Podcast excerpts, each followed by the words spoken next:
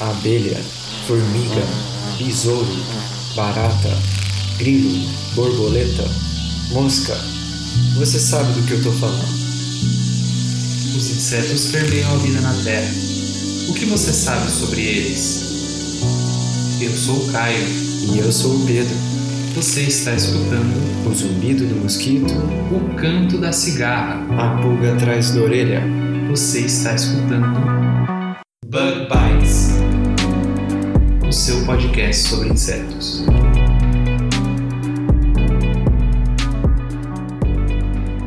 Seja muito bem-vindo a mais um Bug Bites. falando diretamente da toca do Besouro Studios. E essa semana a Fabi está aqui com a gente para contar para vocês como foi a quinta edição do Entomorril. Exatamente, Pedro. A Entomorrio aconteceu nessa semana passada, do dia 26 ao dia 28 de junho, e foi muito interessante participar. Nós pedimos e a comissão organizadora gentilmente cedeu a inscrição para que eu fosse cobrir este evento, que contou com palestras, mesas redondas, apresentação de pôsteres, teve entomologia forense, mulheres na ciência e muito mais que vocês vão ver ao longo do, do episódio. Muito legal, Fabi. Eu tô curioso para saber como é que foi o Entomorril e aposto que o ouvinte também tá. Mas antes disso, Fabi, quero compartilhar aqui uma novidade do Bug Bites, que você também já sabe, né? O nosso grupo do WhatsApp. É isso aí, Pedro. Semana passada, o Bug Bites perguntou lá no Instagram se haveria alguém interessado em um grupo do Bug Bites no WhatsApp para conversar de ciência e insetos. E Pedro, teve muita gente interessada. Foi muito mais do que esperávamos. Foi mesmo, Fabi. O grupo ele foi criado e se você ouvinte quiser fazer parte do grupo, manda pra gente uma mensagem por e-mail, por direct do Instagram, mensagem no Facebook, onde você preferir. Assim que a gente receber o seu contato, a gente te manda o link para você ser adicionado lá no grupo do WhatsApp. E tá muito legal, né, Fabi? Muita gente interessada em discutir é, desde identificação de insetos que eles fotografaram, né? Tem lá que tem gente que tira fotografia muito boa, né? Tem gente que está mais interessada na biologia e ecologia dos, dos mais variados grupos de insetos, né? Inclusive, muita gente está perguntando e compartilhando suas dúvidas, né? Do, de que rumo que a sua carreira vai seguir como entomólogo. É verdade, Pedro. Tem gente de todas as idades e formação, de adolescentes a professores universitários. Olha que bacana. Tá muito legal. Então, ouvinte, ficou interessado? Dá uma olhada na descrição deste episódio que você encontra várias formas de nos contactar. Bom, Fabi, recadinhos entregues. Vamos lá conversar sobre o entomorril, que você já me deixou bastante curioso. Vamos lá.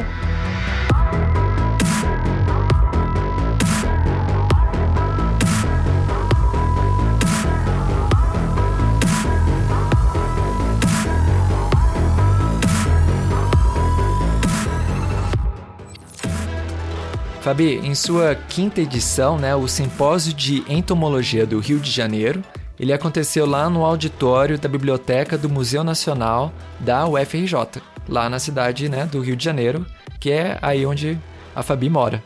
A Fabi foi lá então conferir esse evento e que teve como público-alvo principalmente alunos da graduação, mas que, como todo evento científico, também é um lugar né, para divulgar os resultados de pesquisa científica, gerar discussões em várias áreas de atuação da entomologia e assim né, fomentar novas ideias e inspirar uma nova geração de entomólogos. Fabi, em linhas gerais, como é que foi assim dividido o evento? Pois então, Pedro, essa é uma excelente pergunta.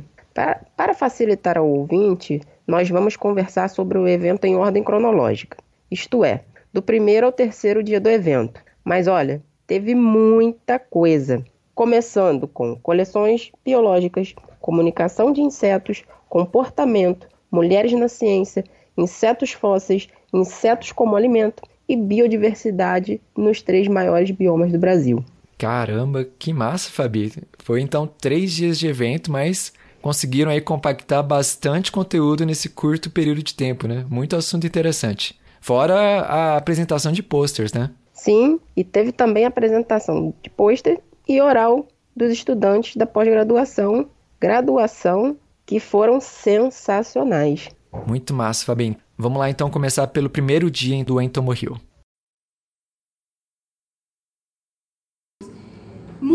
personas que terminan estudiando sarcófagos o califóridos lo hacen por la importancia forense de estos grupos. Siempre es la, vienen en las presentaciones la pregunta de ¿son los sarcófagos un grupo de importancia forense? Entonces la respuesta, en mi opinión, es sí, pero solo unas especies. No se asusten. Please calm down and keep listening. No es, no es que no sean de importancia forense. Essa, quem você escutou, é a pesquisadora colombiana Eliana Buenaventura, que trabalha em um museu lá em Berlim. No áudio que você escutou, falou um pouquinho sobre a importância de coleções biológicas na entomologia forense, mas o foco da sua palestra foi mostrar a importância de dados biológicos não só em entomologia forense, mas em estudos de biodiversidade e filogenia. As coleções biológicas de museu, por exemplo, são importantíssimas fontes de informação, mas Eliana também apontou algumas dificuldades que pesquisadores podem encontrar quando lidam com material que não foi bem descrito, como por exemplo, etiquetas que a localidade apenas diz América do Sul. Esse tipo de informação dificulta o trabalho do pesquisador. Com certeza, Fabi. Ainda mais se for uma espécie rara, né? Imagina como não deve ser frustrante para alguém fazendo a revisão de um grupo taxonômico ou fazendo um estudo de biogeografia, por exemplo, e algumas das espécies-chave que poderiam esclarecer várias questões sobre a evolução de um grupo, mas porque a gente não sabe né, exatamente de onde essa espécie veio, né, onde que ela ocorre, dificulta a vida do pesquisador, a sua habilidade de elaborar novas hipóteses, né, e até coletar mais indivíduos, né, para fazer um estudo mais robusto. Com certeza, Pedro. A Eliana também falou de outra dificuldade em relação às coleções biológicas. Muitas vezes o registro biológico de um país está espalhado em museus do mundo inteiro.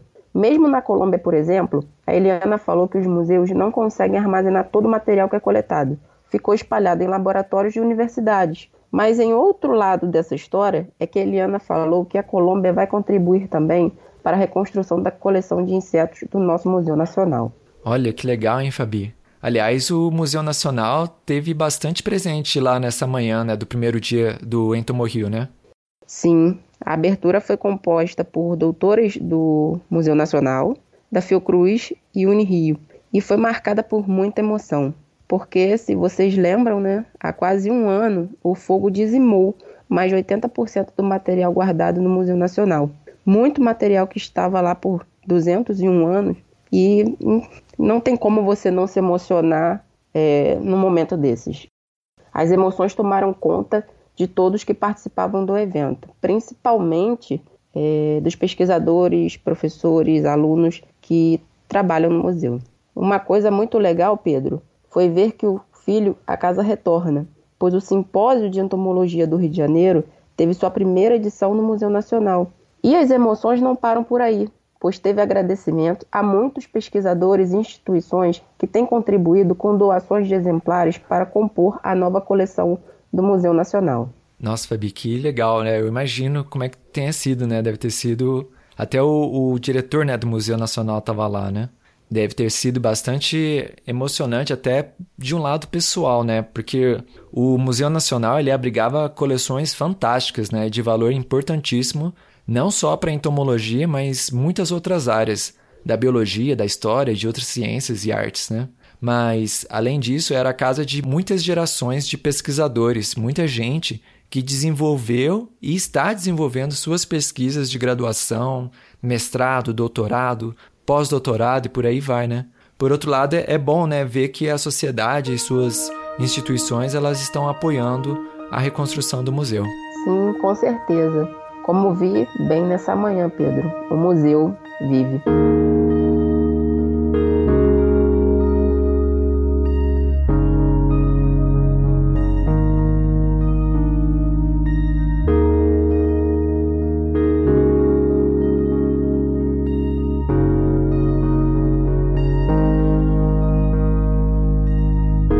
Após as palestras de abertura, alunos da pós-graduação apresentaram em forma oral suas pesquisas que tinham tema que ia da importância médica dos insetos à sua relevância ambiental, educacional e de estudos de diversidade.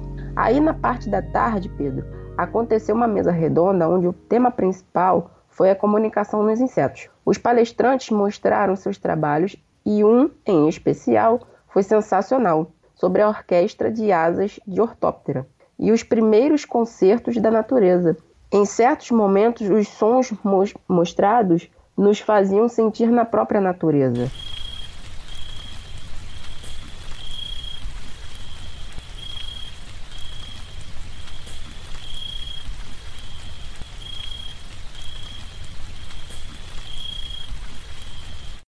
Na palestra seguinte, o título Comunicação à Luz dos Vagalumes, do Dr. Luiz Felipe Silveira, falou do fenômeno da bioluminescência, principalmente na família de besouros Lampiridae, e focou bastante nos mecanismos bioquímicos que geram a luz dos vagalumes. Mais uma coisa que eu achei legal, Pedro, foi um caso de bioluminescência não em besouros, mas na jequitiranaboia, que já até falamos dela aqui no episódio do Halloween.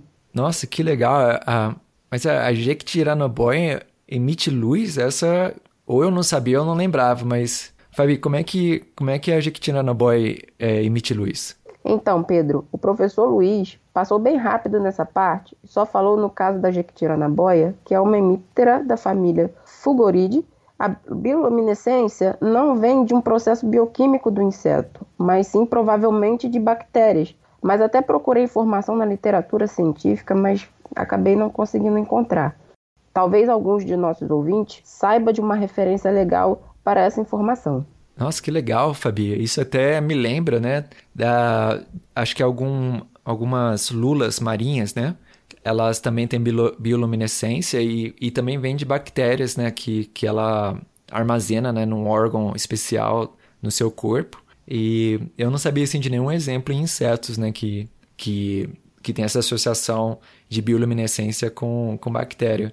Então é, seria bem legal, né, se, se a gente não conseguiu encontrar uma referência para essa informação em insetos, mas se algum ouvinte souber de, de um estudo legal, manda para gente, que a gente compartilha com nossos ouvintes também. Bom, mesmo assim, eu, Fabi, já acrescentou muito saber desse caso do, da Jequitiranaboia. Mas que mais que teve nesse primeiro dia, Fabi? Bom, depois da mesa redonda, teve a apresentação dos pôsteres que estavam dispostos na entrada do prédio e os alunos podiam expor seus trabalhos para os participantes. Eu conversei com o João, que é aluno de IC do Museu Nacional e que trabalha com ortóptera. Gente, eu estou aqui no Entomorrio e eu vou conversar com um aluno aqui do museu que está apresentando um trabalho em pôster, o João Marcos.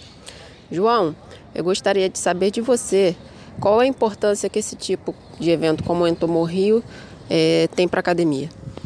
Bem, primeiramente o evento busca agregar várias informações, principalmente na área de entomologia, né? E a importância disso é para o crescimento acadêmico, principalmente de nós que somos alunos.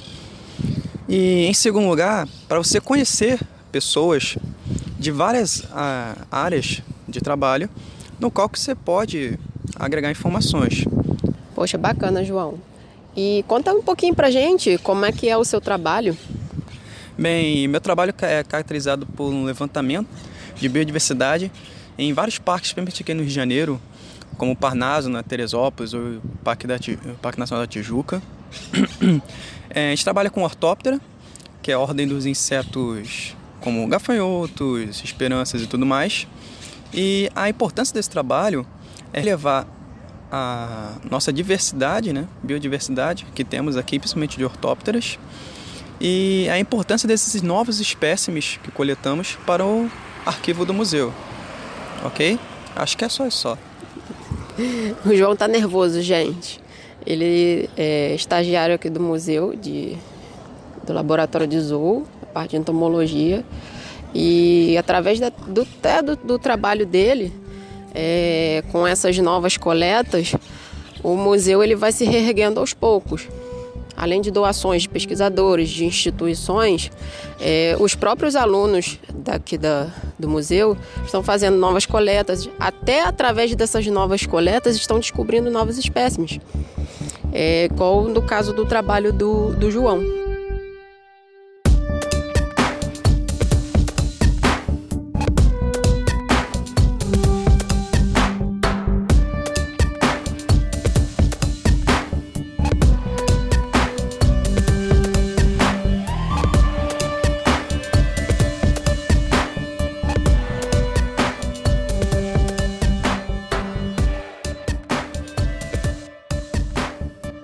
Chegamos então ao segundo dia do Entomo Rio.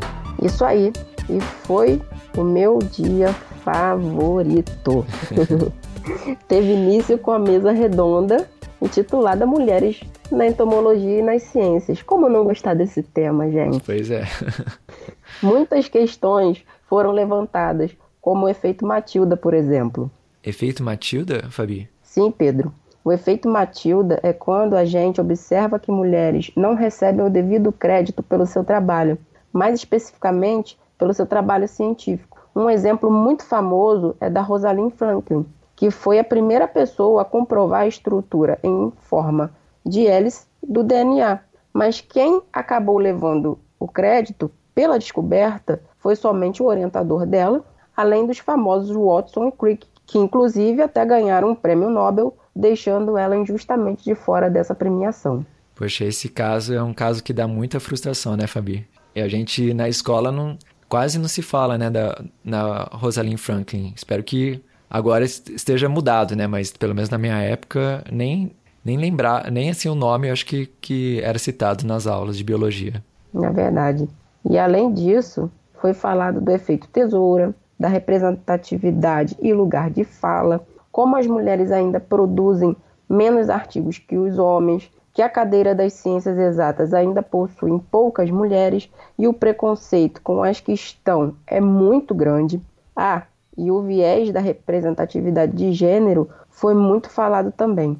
Um questionamento sem resposta foi se os cientistas incentivam suas filhas meninas a seguirem a carreira científica. E a gente tem hoje várias maneiras né, de, de começar a trazer esse assunto. A gente já está mais velho, já passou pela escola faz pouco tempo, mas a gente pode começar a trabalhar essa questão da autoestima nas crianças. E a gente tem material, bastante material, principalmente em inglês, que essa discussão é um pouco mais antiga, mas a gente tem muito material em português, trazendo à luz a história dessas mulheres, de várias mulheres né, do mundo, do Brasil. E, e são materiais que devem ser difundidos não só para meninas, mas para meninas e meninos, história e a gente ter uma, uma, um futuro de pessoas, jovens pessoas, que entendam que diversidade só agrega, só é bom. E que todo mundo tem a mesma capacidade de ser o que quiser, desde que se dedique e goste. Essa, quem você escutou, o ouvinte talvez reconheça. Sim, é a Rafaela Falaschi, que já participou em alguns de nossos episódios, também estava nessa mesa redonda. Aliás, ela até citou em sua palestra o Bug Bite com o episódio 50, que foi intitulado Lugar de Mulher é na Ciência. Ela disse que ficou surpresa com o nosso levantamento, com a quantidade de importantes entomologistas brasileiras que nós temos e ninguém conhecia. A Rafaela disse ainda que sempre recomenda este episódio. Nossa, que legal, Fabi. Que, que bom que você encontrou com ela lá. É uma honra que o nosso trabalho foi escolhido pela Rafaela também como referência para a palestra dela. Com certeza. Além disso, eu conversei um pouco com ela depois da palestra. Então, estou é... muito feliz de estar participando desse evento, que eu sou entomóloga, né? E mais feliz ainda por estar falando sobre as, entomó... as entomólogas brasileiras, né? Sobre a história dessas mulheres. Então foi um momento que eu pude casar duas coisas que eu gosto, que é a minha pesquisa de pesquisa científica e a minha pesquisa de divulgação científica, né? Foi falar desse assunto e trazer essa reflexão para a gente olhar, quando a gente for pensar no que a gente estuda, nos bichinhos, nos insetos, pensar quem que veio antes da gente, quem estava trabalhando e se todo mundo que a gente conhece é todo mundo mesmo, né? Quem que a gente deixou para trás, quem que a gente ainda não não sabe agradecer por a gente estar tá aqui hoje. Queria agradecer a Rafaela e pedir ela para dar um recado para as meninas que querem ser cientistas. É, se você quer ser cientista, você tem que só querer ser curiosa é, e ter muita vontade e saber que você pode. Ainda tem muita coisa para a gente fazer, tem muita coisa para a gente vencer, ainda muita barreira para conquistar, mas a gente precisa de um exército bem grande de pequenas e jovens e grandes e idosas, todas as cientistas do mundo que quiserem ser, a gente tem que ser e correr atrás. Obrigadão, Rafaela. Segue Bug Bites. Bom, depois dessa excelente mesa redonda, o, o Fabi, na parte da tarde foi a vez das palestras, não foi? Isso. Na parte da tarde, uma palestra muito interessante foi sobre os insetos fósseis. O doutor Guilherme Cunha Ribeiro, da UFABC, deu uma visão geral sobre a importância dos insetos fósseis e teve um pouco sobre a história que pode ser recontada a partir de insetos presos em âmbar. E foi muito interessante. Nossa, que legal, Fabi. Eu, eu tenho bastante interesse assim nessa área, né? Não sei se ele citou algum exemplo, né? Mas eu, eu lembro já de ter visto coisas com formigas sobre efeitos de ou eventos de predação e polinização. Teve alguma coisa assim que, que ele deu como exemplo? Um exemplo, não lembro, mas podemos ressaltar que a possibilidade de achar insetos em âmbar é de 86,7% e aracnídeos 11,6%. Isso de acordo com o PIPE de 2008. Além disso, esse material desse tipo é muito visado como peça de museu por seu valor científico. Cerca de 3 mil espécies animais já foram encontradas fossilizadas no âmbar, das quais 85% são espécies já extintas. Mais de mil dessas espécies extintas são de insetos. Olha a representatividade desses dados e o quanto que nós podemos aprender com isso. Além dessa palestra, Pedro, ainda tivemos uma palestra muito legal sobre entomofagia, que deu um burburinho, viu?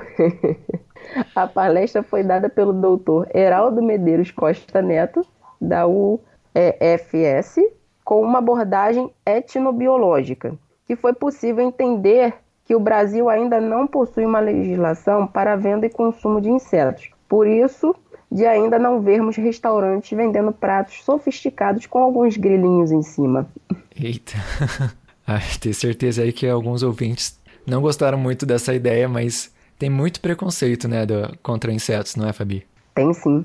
Entra a questão da cultura e o preconceito com insetos mesmo. Sabe-se que 3 mil grupos étnicos em 120 países consomem insetos. Além disso, são grandes fontes de proteínas e vitaminas, os insetos têm benefícios diversos e podemos aprender nesta palestra.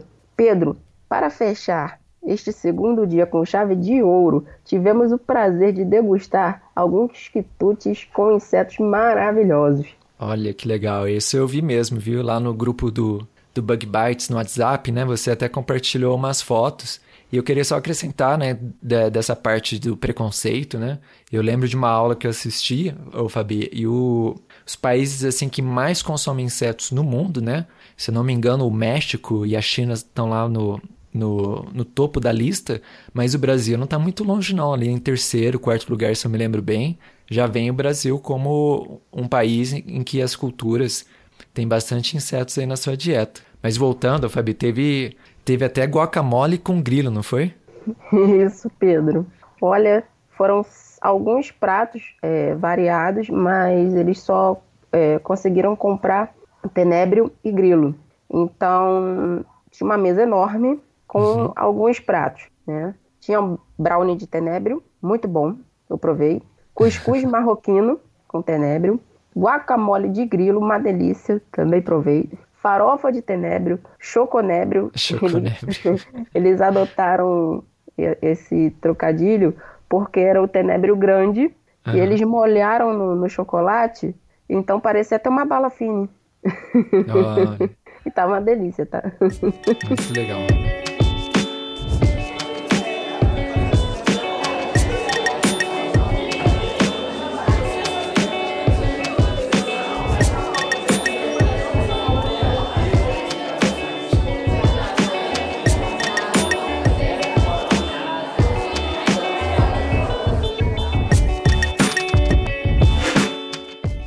Chegamos então ao terceiro dia do Entomo Rio. Sim, e que pena que tá no final, porque estava muito bom.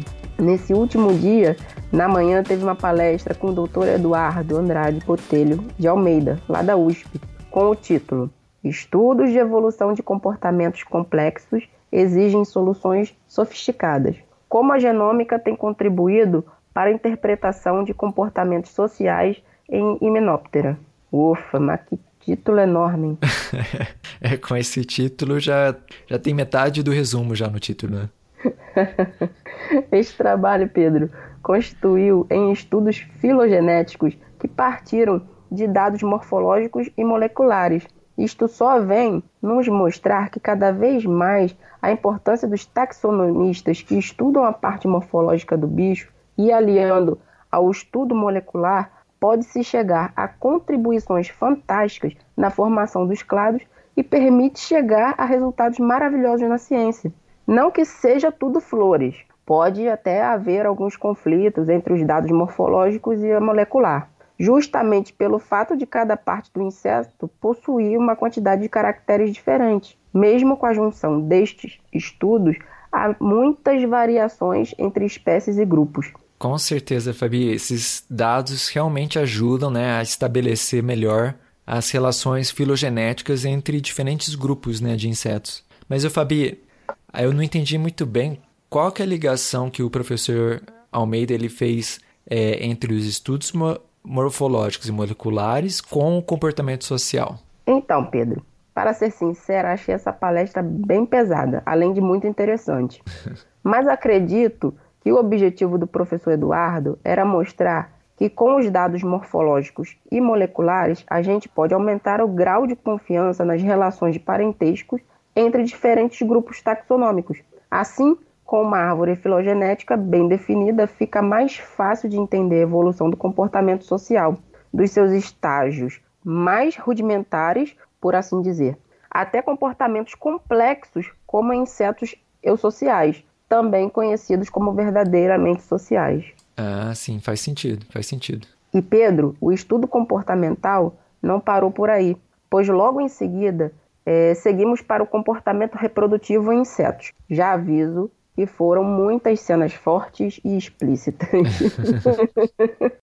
e desta forma, seguiu o trabalho onde podemos observar que não somente nos vertebrados existem formas dinâmicas e fantásticas para chamar a atenção do parceiro ou parceira para o acasalamento. Essa palestra foi dada pelo Dr. Felipe Vivalo, do Museu Nacional da UFRJ, e ele contou que nos vertebrados sabemos que muitas espécies chamam a atenção para acasalamento com dança, usam suas plumas exuberantes, brigam, cortejam e etc.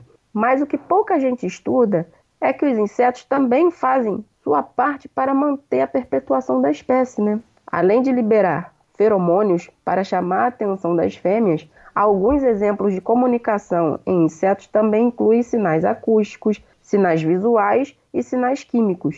Ah, sim, é verdade. Acho que até os sinais acústicos, né, são bem conhecidos, né, de assim da população em geral, né, como no canto do grilo, das cigarras e por aí vai, né. Tem também as competições entre machos de besouros, né, mas você falou aí de dança, né? Eu fiquei aqui pensando, será que existe é, um cortejo assim com dança, é, o que envolve dança entre um inseto macho e um inseto fêmea? O, o palestrante ele falou alguma coisa assim sobre dança em insetos? Olha, dança mesmo acho que não. Se ele falou, eu não me recordo. Mas foi uma palestra fantástica.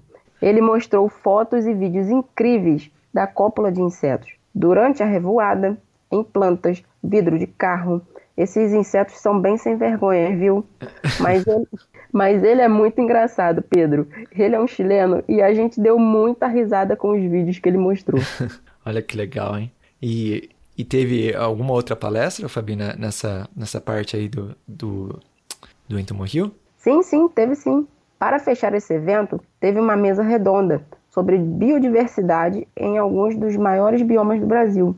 O doutor José Albertino Rafael, lá do IMPA, falou da Amazônia e foi uma aula sobre como ser um pesquisador, ter que suportar todas as adversidades do tempo, umidade, estações do ano, imprevistos. Claro, o baixo investimento ou às vezes até nenhum. Nossa, são muitos os desafios encontrados, ainda mais na região amazônica, onde o número de especialistas e pesquisadores é pequeno para a proporção do território e tudo que há ali para estudar. Foi abordada a falta de profissionais capacitados e especialistas para compor estudos e atualmente taxonomistas, que é algo que está ficando bem raro, viu? Sim, isso é uma questão muito séria mesmo, Fabi. Eu, pessoalmente, né, tenho amigos taxonomistas e acho que todo mundo na entomologia, né, quem trabalha nesse meio, conhece um taxonomista e é uma situação muito difícil, né? Pois é um profissional de grande importância na ciência e principalmente em áreas aplicadas, mas ainda assim ah, quase não se encontra no né, mercado de trabalho para esses profissionais. O taxonomista ele é imprescindível em identificar e evitar a invasão de espécies, por exemplo, que podem causar grandes prejuízos na agricultura e na saúde. É verdade, Pedro. Aliás, o trabalho do taxonomista também foi lembrado no trabalho de diversidade no Cerrado, que foi dado pelo Dr. Jean Carlos Santos, da UFS. Nesta palestra, o Dr. Jean focou na diversidade de insetos galhadores. Nossa, insetos galhadores são muito interessantes, né, Fabi? Acho que mereceria aí um episódio só para eles, né? Com certeza. Os insetos galhadores, para quem não conhece, são insetos que durante seu desenvolvimento formam galhas. A grosso modo, a gente pode dizer que galhas são como um tumor no tecido vegetal. É um crescimento provocado por micro-organismos ou animais como insetos. Tem vespinhas, moscas e outros artrópodes que sua larva, por exemplo, induz o crescimento do tecido vegetal, protegendo assim o indivíduo durante seu desenvolvimento. O Dr. Jean falou que a, na Amazônia possui a maior concentração de diversidade de insetos galhadores. Porém, o seu estudo, que foi apresentado na palestra, foi focado no cerrado. E ele ainda acrescentou que os insetos galhadores só ocorrem em espécies de plantas específicas. Outro destaque para esse estudo é que no seu inventário do cerrado existem 5.948 espécies de plantas hospedeiras e 11.657 espécies de insetos galhadores. Também alguns estão em regiões que formam uma parte endêmica, que só ocorrem em locais extremamente específicos. E para fechar a mesa redonda, a doutora Tamara Zaca, da Unicamp, focou na diversidade de insetos na Mata Atlântica, mais especificamente as borboletas. Na Mata Atlântica, são 2 mil espécies em sete famílias, com registro de 900 espécies endêmicas. A Tamara contou que esses insetos são bioindicadores e termômetro para o que está acontecendo no mundo, mas ainda se tem muito a explorar. No caso das borboletas, poucos estudos foram aplicados na região Nordeste, por exemplo. Com isso, precisamos de mãos fortes que queiram contribuir com a ciência para explorar áreas antes ignoradas ou subestimadas.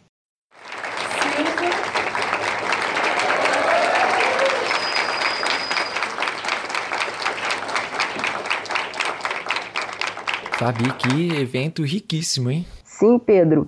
O evento se encerrou com mais emoção, onde a comissão organizadora mencionou a tragédia vivida no Museu Nacional e que a luta pela ciência ela continua. Que temos jovens dispostos a enveredar pelo caminho da entomologia e depois de muitas lágrimas, é impossível você não não recordar e não não chorar, é, houveram as premiações dos trabalhos, de, dos pôsteres e apresentação oral, uhum. e, e eu fui procurar a professora Kátia Patil para agradecer a oportunidade de permitir o Bug Bite cobrir o Entomorrio. Foi um evento de grande valia. Além das emoções, muitos conhecimentos foram adquiridos, ideias surgiram para novos projetos e novas parcerias. Pessoas trocaram conhecimento, informação puderam prestigiar os colegas. Esse ano contou com 137 participantes. E uma notícia, assim, um spoiler, já de, já de início, é que a comissão já decidiu onde será a, a casa do próximo Entomorrio ano que vem. E eu posso dizer que será na minha casa. Olha só, que legal, Fabi. O, o Entomorrio, em sua sexta edição do ano que vem, será na Fiocruz. Muito massa. E eu já até me ofereci a ajudar no evento do, do ano que vem. Hoje a Fiocruz ela tem um acervo é, bem maior de insetos devido à perda que houve no museu. Então vale lembrar que a segunda edição ocorreu também na Fiocruz, do Entomorrio. Então, assim, como a primeira foi no, no Museu Nacional, a quinta foi no Museu Nacional. A segunda edição foi na Fiocruz, então a sexta edição será na Fiocruz.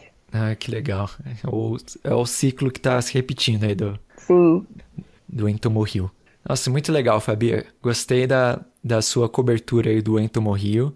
Deu para ver aí, acho que as mensagens aí que ficam do evento, né? A importância do, das coleções biológicas, né, do papel do taxonomista e de, da necessidade aí de mais profissionais, né, porque tem muita coisa para fazer na entomologia, né?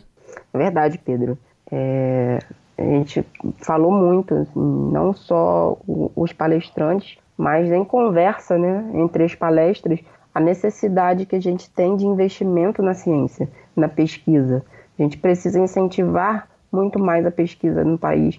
A gente precisa formar mais taxonomistas, mais pessoas especializadas para trabalharem nas, na, nas coleções entomológicas, até porque às vezes tem projetos, eh, materiais sem identificação e a gente vai ficar sem saber até, né, que espécie é aquela que está lá na, na coleção. Então, assim, é muito importante formar novos profissionais, incentivar é, mais a carreira e que para frente sejam coisas mais, como eu posso dizer, vamos torcer por coisas melhores.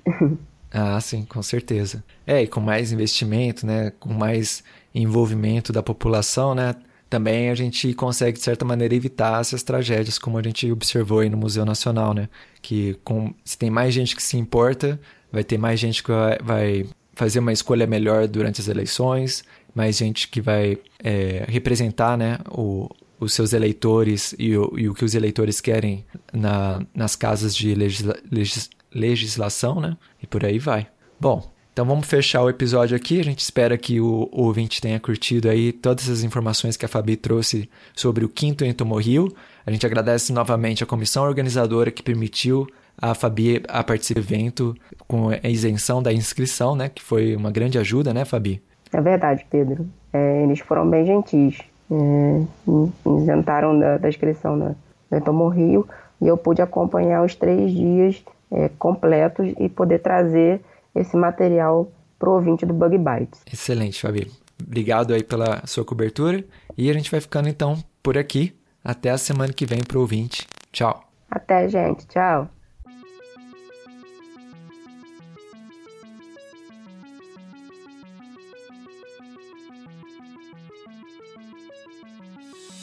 O Bug Bites é um projeto de divulgação científica relacionado aos insetos e à entomologia. Nosso conteúdo é produzido por especialistas da área e de acesso gratuito nas mais diferentes plataformas. O apoio de nossos ouvintes é muito importante. Se você gosta do nosso conteúdo, considere apoiar esse projeto. A partir de R$ reais mensais, você pode apoiar o Bug Bites na plataforma Padrim. O link está na descrição do episódio.